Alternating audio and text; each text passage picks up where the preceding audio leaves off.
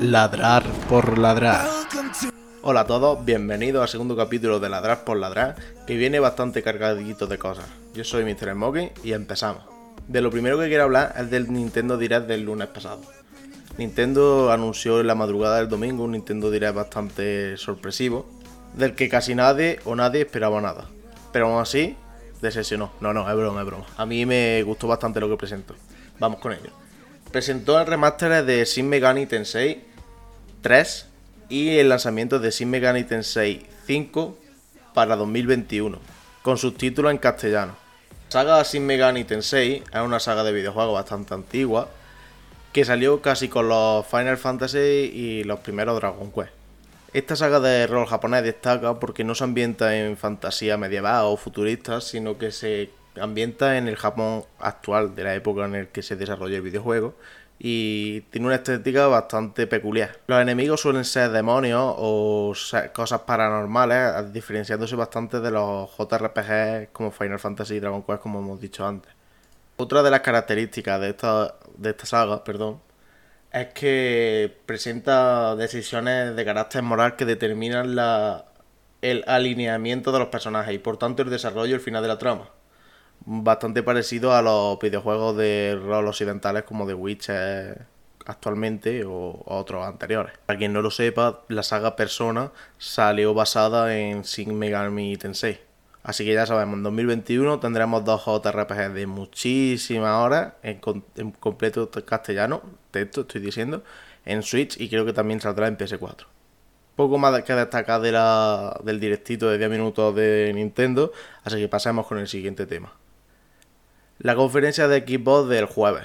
Bastante expectación con esta conferencia. Yo llevaba las expectativas quizás demasiado altas. Esperaba bastante más. A mí me decepcionó un poquito porque todo lo que se mostró era esperable. No me ilusionó nada o casi nada. Y esperaba bastante más detalles del precio de la consola o características de la consola. También como estamos teniendo este Summer Fest tan diferente en el que las conferencias se alargan a lo largo de los meses, diferentes conferencias en junio, julio, agosto, pues están espaciando muchísimo el contenido de que tienen que presentar. Así que también se entiende, pero vamos allá. En el pre-show de la conferencia, que empezaba a las 6, pero había un pre-show con el presentador de los Game Awards, que no me sé el nombre, lo primero que presentaron fue la versión de Dragon Quest 11 S que saldría en el Game Pass y en equipo, vamos. Esa versión de Dragon Quest 11 es la versión que salió en Switch con algo más de contenido y ha sido porteada a PC y PS4 también y Xbox, pero como he dicho también estará en el Game Pass. Quiero hablar de esta versión porque la S es la versión de Switch y por tanto tiene peores gráficos que la versión que había actualmente sin tanto contenido del juego.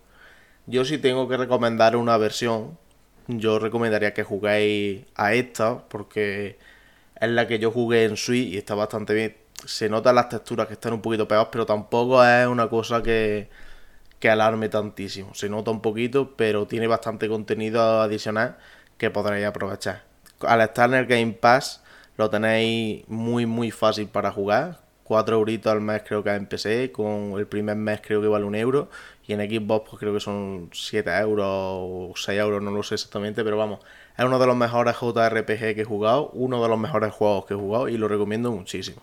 Lo siguiente que presentaron fue Hecho Mecha, un Battle Royale de robots gigantes que llegará en 2021.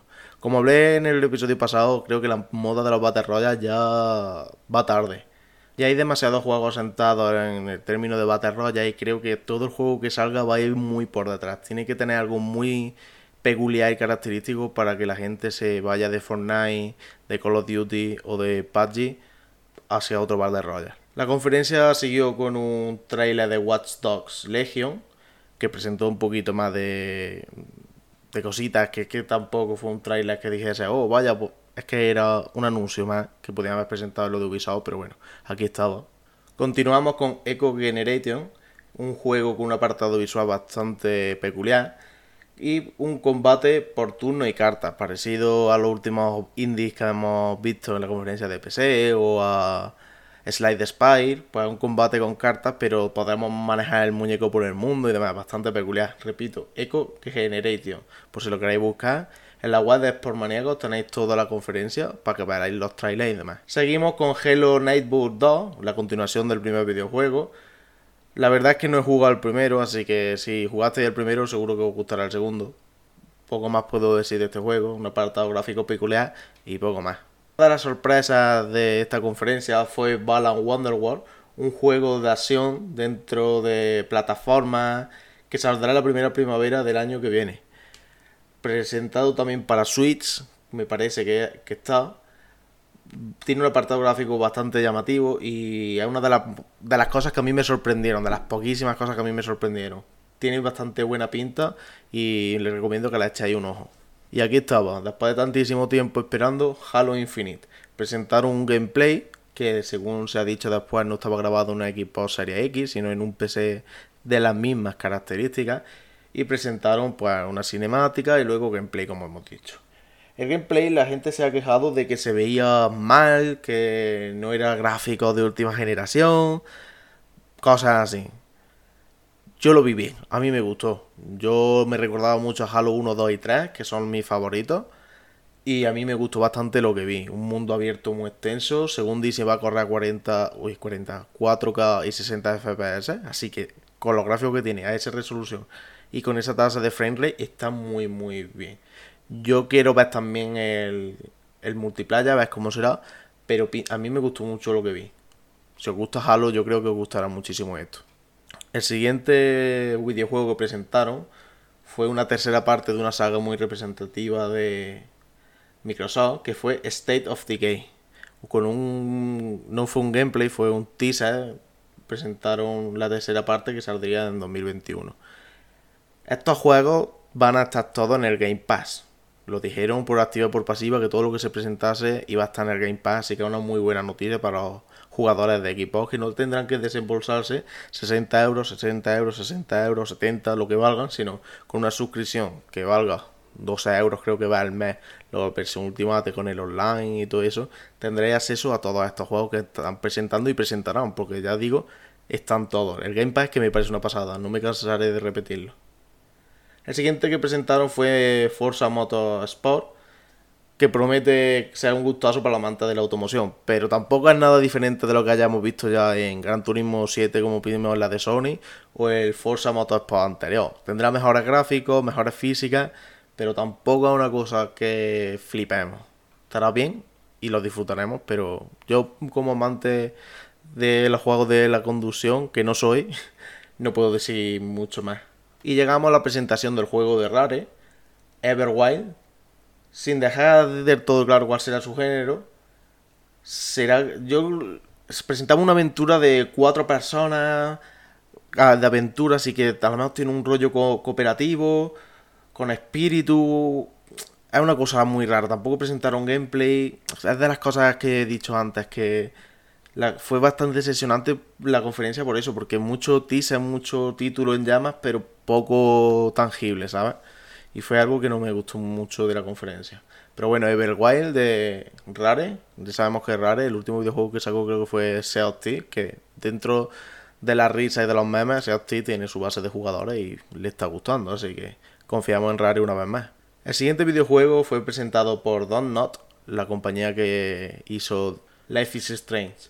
Un juego cargado de intriga, de toma de decisiones, que el apartado gráfico sigue siendo como Life is Strange y a mí me, escama bastante. Las animaciones sobre todo son muy toscas y yo dije, mm, esto es más para Xbox One que para Serie X.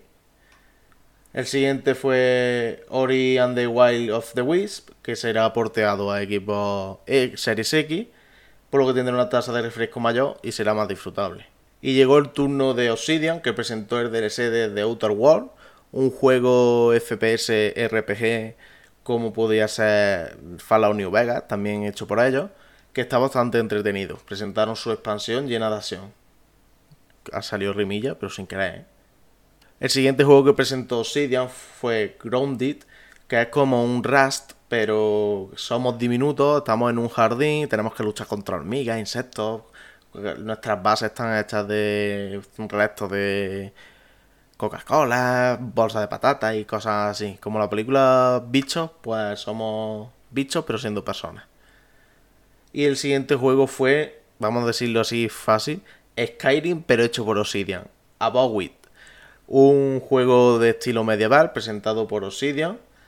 Y la verdad es que tiene bastante buena pinta. Confiando en la producción de Obsidian, que son unos grandes desarrolladores de RPG, confío en el que este sí será el verdadero The Elder Scrolls Skyrim porque yo, lo he dicho muchas veces en otros sitios, Skyrim para mí fue muy decepcionante, mucha gente flipó y demás, pero para mí fue un muy mal RPG. Terminando con los de Obsidian, presentaron un juego que es Asdax Falls, un juego que nos presenta una historia en modo cinemático de cómic, pero con realismo, de unos atracadores. No puedo decir mucho más porque es que apenas se vio, pero pinta interesante. Si os gusta la, la historia estas como la de The Walking Dead, de Telltale y todo esto.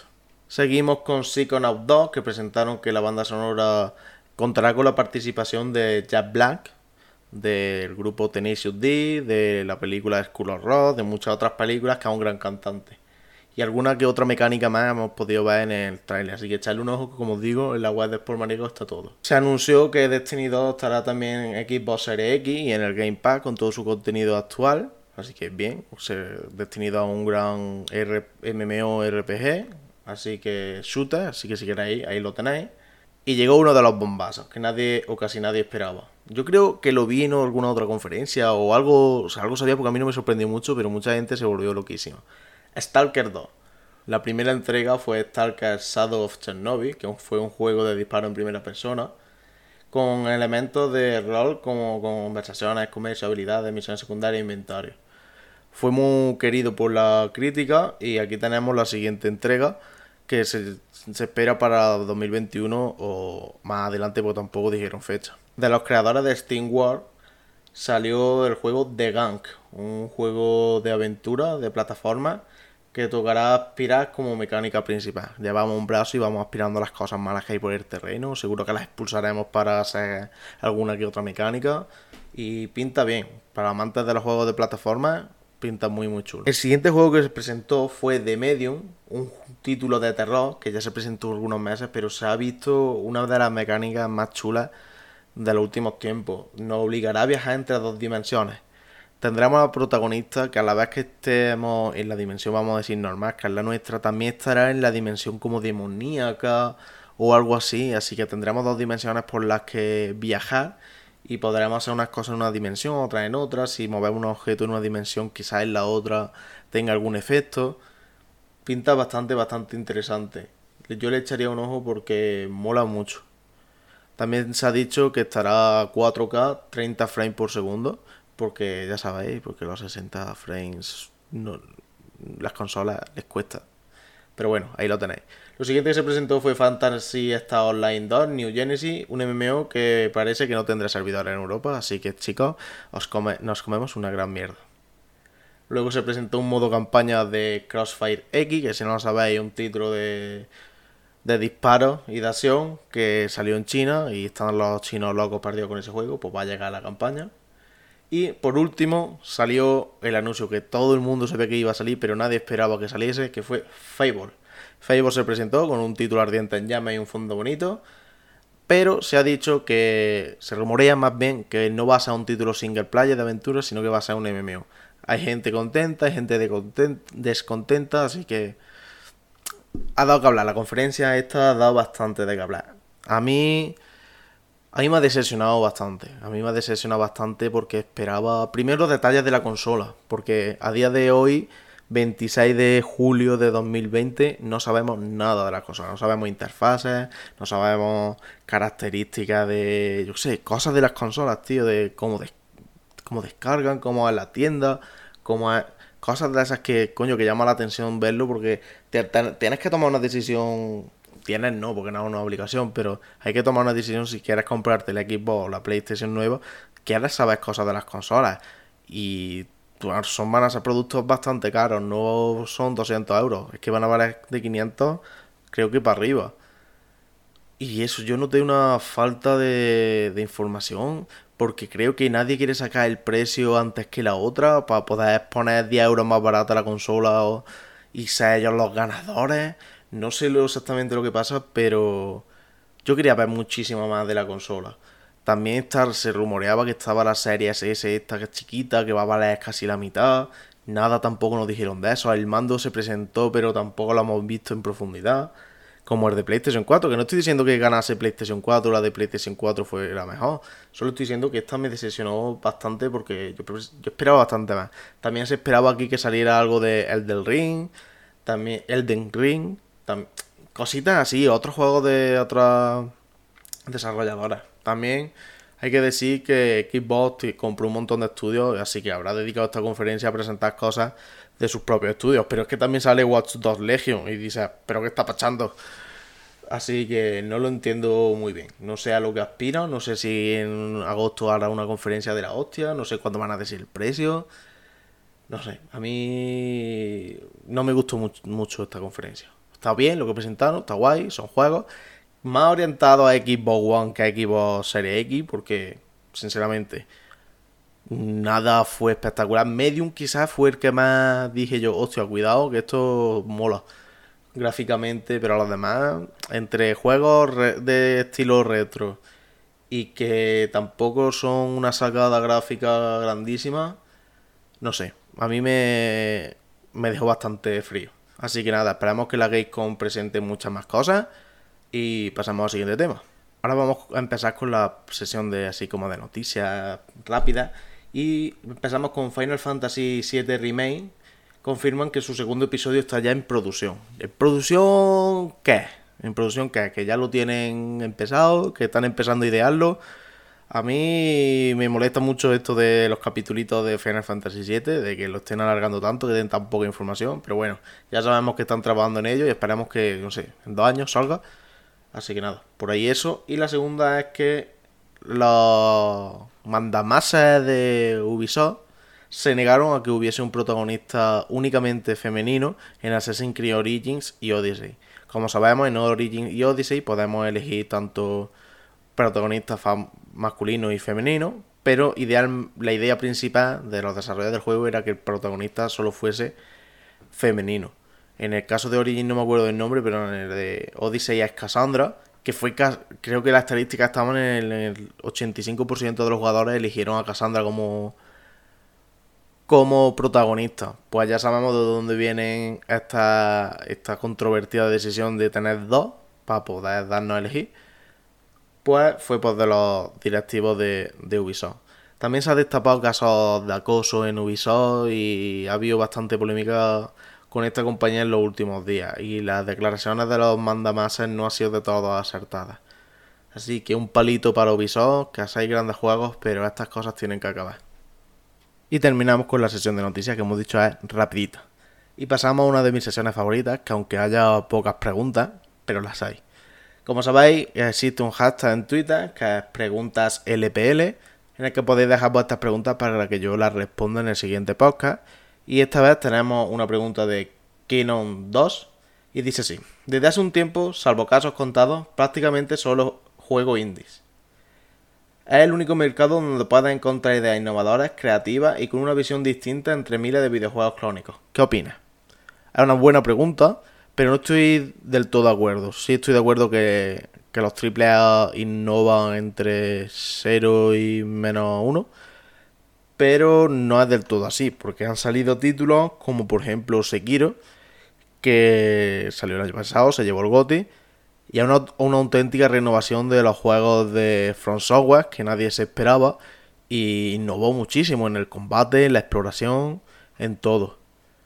También tenemos a Hideo Kojima, que sacó Death Stranding, que es totalmente la el videojuego, la innovación y está ahí, es un juego en el que no se basa en la acción, no se basa en subida de niveles, no se basa en tiros. Aunque hay tiros y hay cosas que mejorar, etcétera, pero no es su, su, su única su único propósito, por así decirlo. Tiene muchísimo más y es lo que más llama la atención de estos juegos. Es cierto, como tú dices, que el donde más se, innova es los indie. Por ejemplo, uno de los juegos que más innovó el último año en los indie fue Slide Spire, que es un juego de roguelike que va por una mazmorra enfrentándote a malos y demás, pero tenía cartas que son con las que vas haciendo tus ataques y ese juego ha sido copiado hasta la saciedad, hasta que han salido millones de clones.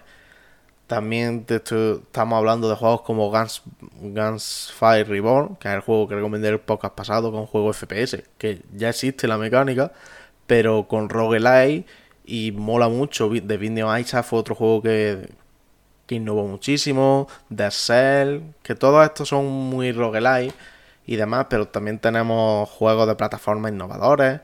Y tienen muchísima razón en lo que dices, son, son los únicos que pueden innovar porque son, aunque son los que más se arriesgan, porque si un estudio indie se arriesga e innova muchísimo con un videojuego, puede no gustar y puede arruinarse, pero las grandes compañías se van a ir, se van a arriesgar bastante poco.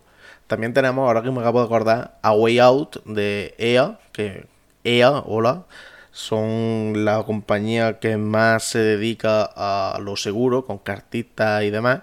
Sacó a No Way Out de un creador externo, pero A Way Out, que es un juego en el que se puede jugar cooperativo y cada uno lleva un, a un personaje de la historia en pantalla de partida y la, y la historia se desarrolla a la par, que es bastante innovador. También tenemos a Senua Hell Sacrifice, de, que salió hace 2 o 3 años que aunque sea un juego de acción también innovó porque indagaba en otras cosas generación, como en la psicología y demás, y era un doble A. Ahora mismo, como hemos dicho, los que innovan son los indie, pero son los que ayudan a las grandes compañías a atreverse a hacer algo diferente. Porque las grandes compañías, oh, es que solo quieren ganar dinero. El problema de las grandes compañías, aparte de que quieren ganar dinero, porque son compañías que se dedican a ganar dinero, son los que están detrás de la compañía. Los accionistas, tú les dices, mira, tengo este juego súper innovador, no sé, no sé cuánto. Pero tengo el FIFA 21 que promete 10 millones de sobres al año, de, millones de euros. Te dicen, pues saca el FIFA y el otro que lo saque otro. Y es así. Desgraciadamente lleva bastante razón, como hemos dicho. Pero yo creo que los AAA también hay alguno que innova. Porque también Assassin's Creed eh, se renovó totalmente copiando cosas de. copiando, basándose en cosas de, de Witcher 3, pero coño, ahí está, y le ha gustado gran parte de la crítica. Así que yo creo que está ya contestada la pregunta y que estoy bastante de acuerdo contigo, pero con bastantes excepciones. Y vuelvo a recordar, preguntas LPL, hashtag en Twitter, para preguntarme lo que queráis de videojuegos, de series, de películas, lo que queráis. Y ahora vamos a hablar de un tema que llevo bastante tiempo queriendo hablar de que es de la accesibilidad a los videojuegos. Sobre todo quiero basarme en la dificultad de ellos. Esto viene porque hace un año salió Sekiro, juego de From Software, dirigido por Hidetaka Miyazaki, y se criticó muchísimo que no tuviese selector de dificultad.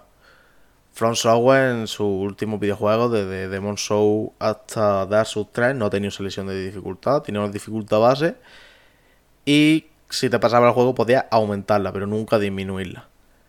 Luego hay juegos a los que he jugado últimamente, como por ejemplo la saga Devil May Cry, o por ejemplo juegos de rol como Final Fantasy VII, Dragon Quest 11, mm, Final Fantasy XV, que estoy jugándolo ahora mismo, en el que algunos sí tienen selector de dificultad y otros no. A lo que quiero llegar es ¿Hay una norma por la que deban todos los juegos de no llevar selector de dificultad o de llevarla? Yo creo que esto mm, debe ser decisión de, del director del juego o del creador del juego.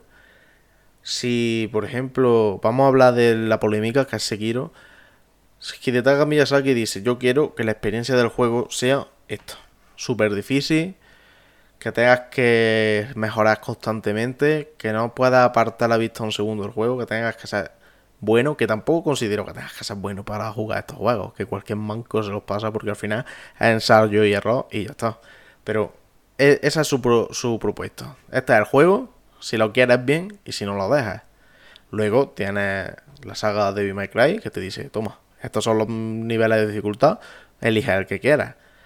Que te matan mucho, te dicen, ¿quieres ponerlo un poquito más fácil? Porque el director lo decidió, porque simplemente lo decidió. Pero esto no es obligación de ninguno de ellos. Ni de ponerlo ni de no ponerlo. Pero luego viene el tema de, es que si no puedo jugarlo porque soy demasiado malo y no puedo bajarle la dificultad, no lo disfruto o no llego a pasármelo y yo quiero vivir la, la misma experiencia que tú. Ahí ya llegamos a un dilema bastante gordo porque yo personalmente no considero que todos debamos de jugar o debamos de pasarnos, de ser capaces de pasarnos todos los juegos. Porque habrá juegos en los que seamos más hábiles, habrá juegos en los que seamos menos hábiles y no estén hechos para nosotros. Yo recuerdo de jugar de niño a videojuegos, no me acuerdo si era el Mega Man de la Game Boy o de la Nintendo DS, que yo no fui capaz de pasármelo. Había una zona en la que no era capaz de vencer a un jefe y ahí me quedé. No tenía ese estado de dificultad y ahí me quedé. ¿Era una putada porque no fui, no fui capaz de pasármelo? Sí. Pero es que yo no le exigía a nadie... Es que me tienes que poner un modo... Yo personalmente. A raíz de lo de Sekiro surgió la polémica de que había gente que hackeaba el juego, añadía cheats para que fuese inmortal o los bosses tuviesen uno de vida y así poder disfrutar de la historia o ver el juego en su totalidad sin ningún problema. Y aquí pues ya salieron los defensores de si haces truco en el juego nunca mejorarás, no serás mejor, no sé qué, no sé cuánto. Yo creo que a mí las trampas en los juegos me afectan cuando es multijugador. Yo creo que las trampas están más en los juegos cuando afectan a otros jugadores que están jugando en esa misma partida, como, yo qué sé, un shooter online, un MOBA o un, MMO, cosas así. Pero si tú quieres añadir truco en tu partida personal de un juego, es tu decisión. No, no, tiene nadie que juzgarte por ello porque tú eres consciente de lo que estás haciendo. Si no eres capaz de pasarte una zona y quieres saltártela con un truco, añadirte más fuerza o lo que sea, es tu decisión. No tiene que venir nadie a repartirte una pegatina de toma, eres apto para jugar este videojuego o no eres apto o eres jugador bueno o no sé qué. Yo creo que la dificultad la tiene que decidir el director del juego y ya está. Si quiere ponerle selector de dificultad, bien. Si no, pues muy bien también. Que luego no somos capaces de pasárnoslo, pues ya decidiremos nosotros si utilizamos trucos, si vemos gameplay o si simplemente le dan por culo al juego y no te lo pasa. Porque repito, no hay necesidad de que todos nos pasemos todos los juegos. No la hay. Y si viene con selecto de dificultad y te lo quieres pasar como es de Stranding en modo cine para que nadie te haga mucho, vamos, casi nada de daño, pues también, porque Hideo Kojima lo dijo. Yo he añadido este sistema de dificultad porque hay gente a la que no les gusta los videojuegos, pero sí les gusta mi historia. Así que voy a añadir este modo para que disfruten el juego sin tener que pasar por que alguien te pegue un palo y tengas que repetir todo el nivel entero. Así que por ahí yo creo que, que está muy bien también. Es una decisión que, que toman. Respecto a los de juegos de Front Software y su dificultad, que según mucha gente dice que son muy difíciles, otra gente dice que son injustos, otra... hay muchas definiciones de estos juegos yo creo que esos juegos no son para todo el mundo, aunque sí todo el mundo puede llegar a pasárselo. Porque repito, son juegos de ensayo y error. Y poco más. Es que si tú no te pasas un jefe de Dark Souls, farmea, farmea, farmea, puedes estar farmeando niveles hasta que no te hagan absolutamente nada y pasártelo. Y en Sekiro no es que puedas farmear niveles, que también, para hacerte diferentes técnicas de ninjutsu y todas estas cosas. Pero simplemente puedes practicar y practicar y practicar y practicar y practicar hasta que le cojas el tranquillo.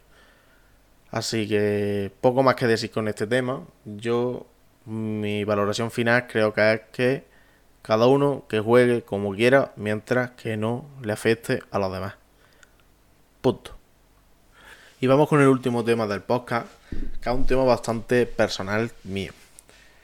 Desde hace tiempo llevo jugando a un videojuego multijugador bastante famoso, pero mucha gente me dice por qué juego ese videojuego, ese juego por qué tiene tanta fama, por qué te gusta tantísimo, y voy a responder esa pregunta aquí. El videojuego es la Liga de la Leyenda, o en inglés League of Legends. Y es un videojuego de 2009, creo que es. Y lo llevo jugando alrededor de 5 años ya. Creo que son 5 años. ¿Por qué este juego? ¿Por qué no otro juego competitivo? Pues vamos a responderlo. Yo empecé a jugar League of Legends en la temporada 5 de este juego. Y fue porque me cansé de la dificultad extrema de Dota Empecé a jugar cuando metieron la actualización gráfica, ya que probé una vez el juego antes de la actualización gráfica, pero para mí era demasiado feo y todo demasiado difícil de ver para yo jugar ese juego. Pero metieron la actualización gráfica y dije, venga, este es mi momento.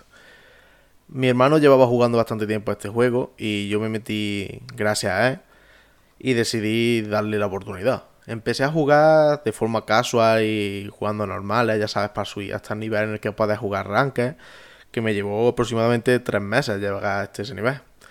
Esto es un toque de atención sobre todo para videojuegos como Overwatch que en dos días ya puedes jugar ranked. Pero bueno, sigamos. Cuando llegué a las ranked, empecé a jugar ranked y sinceramente durante los dos primeros años no, no sabía cómo funcionaba el juego. Yo jugaba, ganaba, perdía, mataba, me mataban, lanzaba habilidades, todas estas cosas que se hacen en el videojuego, pero yo no sabía cómo funcionaba el juego. Y fue a raíz de conocer a la comunidad de Sportmaníacos, que es un programa que se hace todos los días a las 3 en Twitch, a barra Sportmaníacos. Los conocí y estos hablaban del competitivo del juego. Tanto el competitivo europeo como mundial, como el local de España. Esta vez empecé a meterme muchísimo en esta comunidad. Todos los días me escuchaba el programa y veía las partidas de la competición nacional y europea. Al ver las partidas fui entendiendo cada vez más cómo funcionaba el juego. El control de los personajes, cuándo hay que pegarse, cuándo no hay que pegarse, cuándo hay que farmear, cuándo no hay que farmear, cuándo hay que pusear la línea. Muchos términos, términos que para mí antes eran muy desconocidos. Y entonces empecé a mejorar. Te estoy hablando de una mejora de que antes estaba bronce, la liga bronce, plata 4, bronce 1. Y a partir de ahí ya empecé a meterme casi todas las temporadas en oro. Fuera de temporada, en plan, fuera del, plazo que te dan para meterte, pero al final siempre llegaba oro antes de que, que acabase, que metiese la nueva temporada, perdón. Y cada vez que mejoraba, pues me gustaba muchísimo más. Esta temporada ha sido, ha sido la primera vez que jugando solo a, al arranque he llegado a meterme en oro y ha sido la temporada que más he disfrutado. Aunque el juego está en un estado bastante peculiar respecto a los trolls, a la FK y a esas cosas, es la que más he disfrutado competitivamente fue porque ha sido la que más me he desarrollado como jugador. ¿Por qué sigo jugando este juego? Por la sensación de mejora que te da, las recompensas que te dan por, por jugar y todo el contenido que tiene. Todas las semanas hay algo nuevo, cada dos semanas hay un parche, las competiciones están ahí para que tú vayas siguiendo la actualidad del videojuego y la sensación de mejora que te da. Todos, todas las partidas aprendes algo. Estoy hablando personalmente de mí. Yo siempre aprendo algo, aprendo una mecánica nueva con un personaje que desconocía, aprendo a que si hago esto con aquel personaje lo hago mejor que de otra forma. Y es una sensación que a mí me reporta una satisfacción bastante grande.